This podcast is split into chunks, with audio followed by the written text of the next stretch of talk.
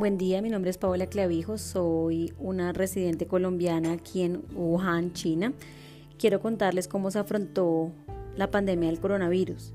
Aunque se tomaron medidas tarde, que hubiera podido salvar a muchas más personas, sí se han generado barricadas en cada barrio que están vigiladas las 24 horas y en las cuales se hace control sanitario y toma de temperatura. Se ha hecho la cuarentena obligatoria para quienes entran en el país fuera de sus hogares en hoteles. También, gracias al avance que se ha tenido, se ha dado ayudas a otros países como Francia e Italia a través de mascarillas y el apoyo médico. De igual forma, se está tratando de tomar las pruebas a todas las personas que habitamos aquí en Wuhan y este tipo de medidas son las que han permitido salvar más vidas.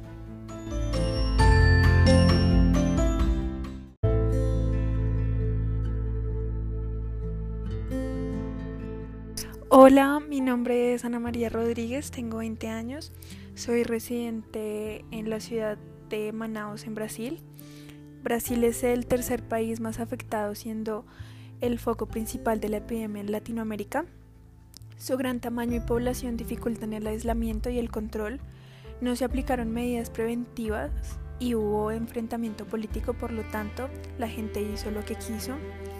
Eh, se presenta un abundante empleo informal y desempleo, eh, la población alta en condición de pobreza y sin servicios públicos. Los subsidios no llegan y la gente se ve obligada a salir a la calle a trabajar. No se compraron respiradores para atender a las personas en estado crítico. Hay una inestabilidad en el Ministerio de Salud ya que se nombraron tres veces eh, diferentes ministros y eh, menos del 42% cumplió el aislamiento.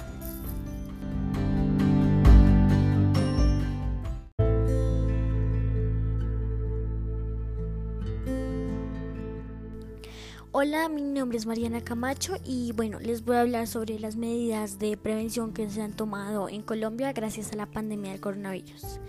Eh, en primera instancia se, decretó emergencia sanitaria y pues nos dieron recursos para la salud, eh, bueno, protección a la población vulnerable, eh, pobres y adultos mayores, la reconexión de servicios de agua a quienes no pagaron o no tenían acceso a ella, la devolución del IVA del IVA, perdón, alivio financiero de pequeñas empresas, se les realizó pruebas a los viajeros, eh, bueno, cerraron las fronteras, eh, se cancelaron los eventos musicales, eh, se, se, decretó educación virtual de colegios y universidades el 16 de marzo del 2020.